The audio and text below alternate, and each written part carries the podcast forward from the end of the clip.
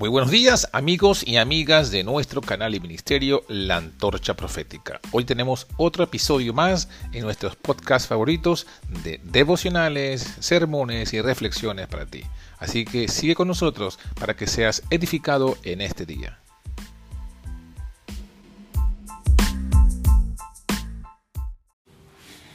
Bueno, mis hermanos, vamos a entonar una alabanza para comenzar nuestro devocional de hoy y con ello es el himno 236 titulado A Jesús entrega todo.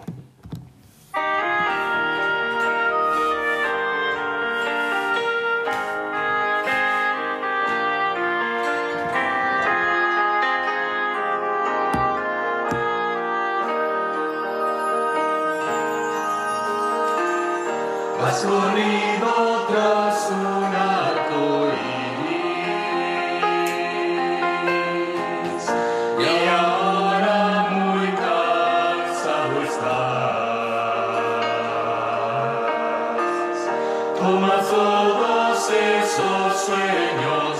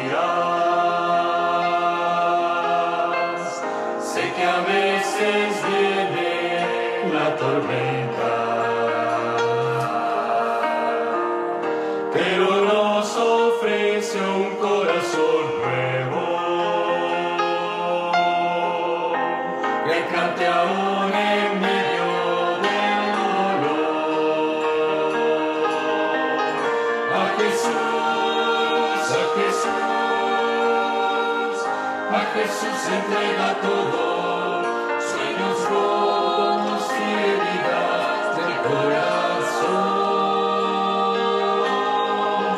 A Jesús, a Jesús, a Jesús entrega todo y la tristeza en gozo cambiará.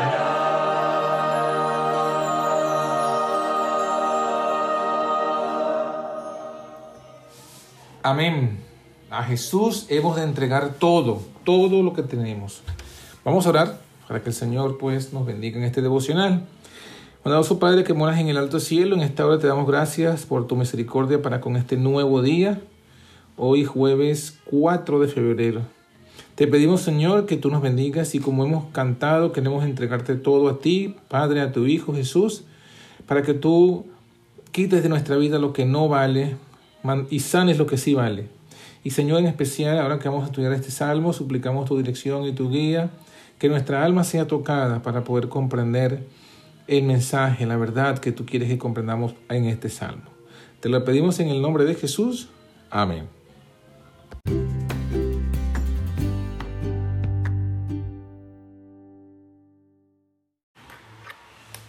Feliz jueves a todos mis queridos hermanos y hermanas. Hoy 4 de febrero del 2021 y en este devocional nos corresponde estudiar el Salmo número 6 que se titula Salmo 6. Oración pidiendo misericordia en tiempo de prueba. al músico principal en Nehinot sobre Seminit, Salmo de David. Como pueden ver, es el Salmo 6 de David y es, como lo titulan, oración pidiendo misericordia en el tiempo de la prueba. Vamos a comenzar pues con la lectura y el análisis y la aplicación de, de este salmo, mis hermanos. Jehová, no me reprendas en tu enojo, ni me castigues con tu ira. Ten misericordia de mí, oh Jehová, porque estoy enfermo. Sáname, oh Jehová, porque mis huesos se estremecen. Bueno, los primeros versículos del Salmo eh, hace referencia a la reprensión, al castigo de Dios. ¿Contra qué? Contra el pecado. Y este salmo me hizo recordar al, al publicano porque comienza pidiendo misericordia. No me reprenda, no me castigues, ten misericordia. Es decir, es lo que debemos nosotros pedir. Es lo que según Jesús nos garantiza la justificación. Y no solamente pide misericordia, él dice, sáname. O sea, él se considera enfermo, David se considera enfermo y pide al Señor que le dé sanidad. La sanidad que él pide primeramente es la física, pero miren también lo que pide. Mi alma también está muy turbada. ¿Y tú, Jehová, hasta cuándo? O sea, también pide sanidad del alma. Qué tremendo. Nosotros debemos también pedir sanidad no solo del cuerpo, sino también sanidad del alma. Sigamos leyendo. Vuélvete, oh Jehová, libra mi alma, sálvame por tu misericordia. Una vez más, pide misericordia, pide liberación, pide salvación. Hermanos, esto nos debe hacer entender que debemos pedir al Padre todos los días, cada momento, sin eh, tardarnos, sin desfallecer, perseverar en la oración. Y miren ahora cómo el salmista David eh, apela al Señor la- el por qué es necesario para Dios que Él lo salve. Porque en la muerte no hay memoria de ti. En el Seol, ¿quién te alabará? Es tremendo que eh, David aquí reconozca y apele a, esa, a eso delante de Dios, de que no hay alabanza en la muerte, en el Seol, o sea, los que muertos no alaban a Jehová. No hay, después que tú te mueras, una oportunidad para alabar a Jehová, para cantar salmos a su nombre. No lo hay. O sea, en la muerte no hay conciencia, es lo que está diciéndonos aquí David. Y a eso apela ante Dios. Le dice, Señora, eh, sálvame, porque si, si tú me dejas morir, ya no te podré alabar. Y yo quiero alabarte. Sálvame, sáname. El cuerpo, el alma, el espíritu. O sea, eh, él no era un fariseo. David no era un fariseo. Él no se, no se creía más santo ni mejor que los demás. Él se creía que estaba mal y por eso él clama por la sanidad eh, de Dios, ¿no? Ahora vamos a ver cómo él mismo presenta su perseverancia. Me he consumido a fuerza de gemir. Todas las noches inundo de llanto mi lecho. Riego mi cama con mis lágrimas.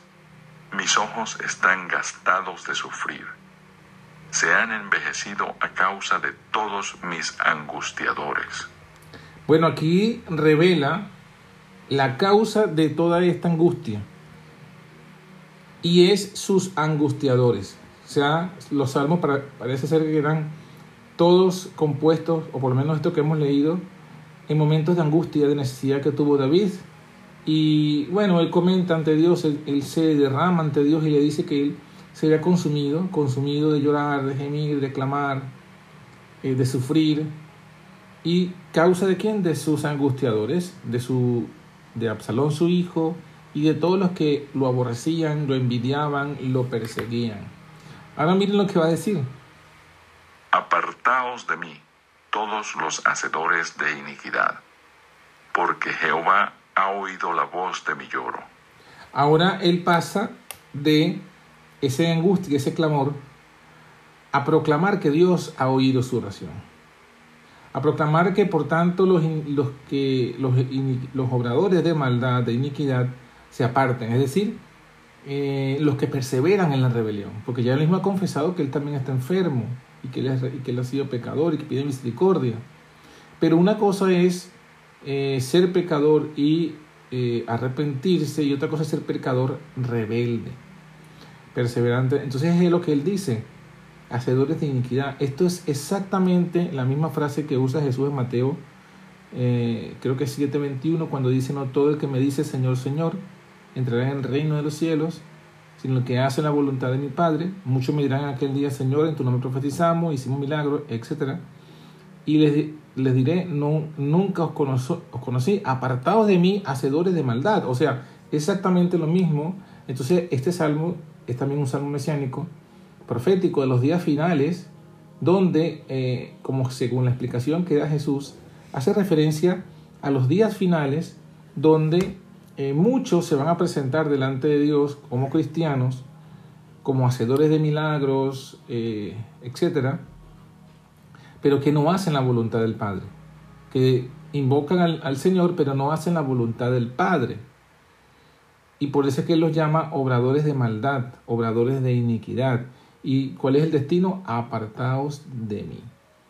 Jehová ha oído la voz de mi lloro y concluye diciendo las siguientes palabras. Jehová ha oído mi ruego. Ha recibido Jehová mi oración.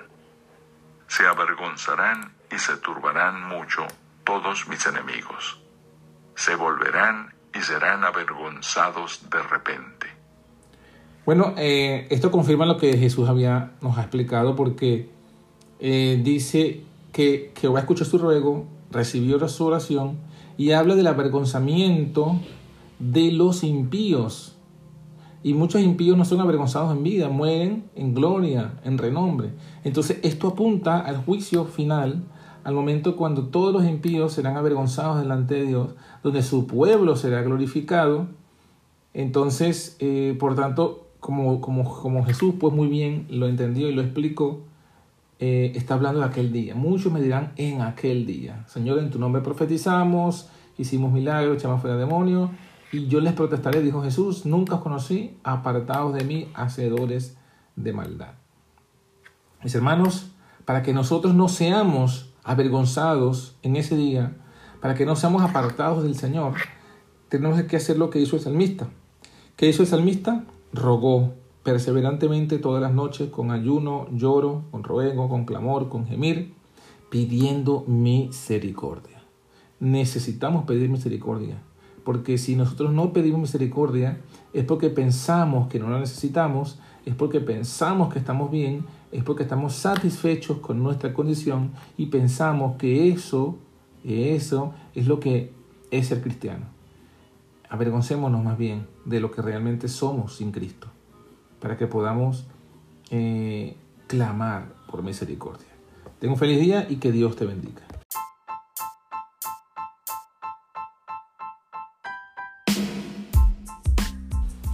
Gracias mis queridos amigos y amigas de nuestro ministerio por habernos acompañado hasta aquí en este audio de hoy. Queremos pedirte que nos colabores, queremos que nos apoyes con un me gusta, que compartas este audio, que te suscribas a nuestros canales y así estás siempre al día con todo material que estaremos publicando. Que tengas un feliz día y que Dios te bendiga. Nos vemos nuevamente mañana.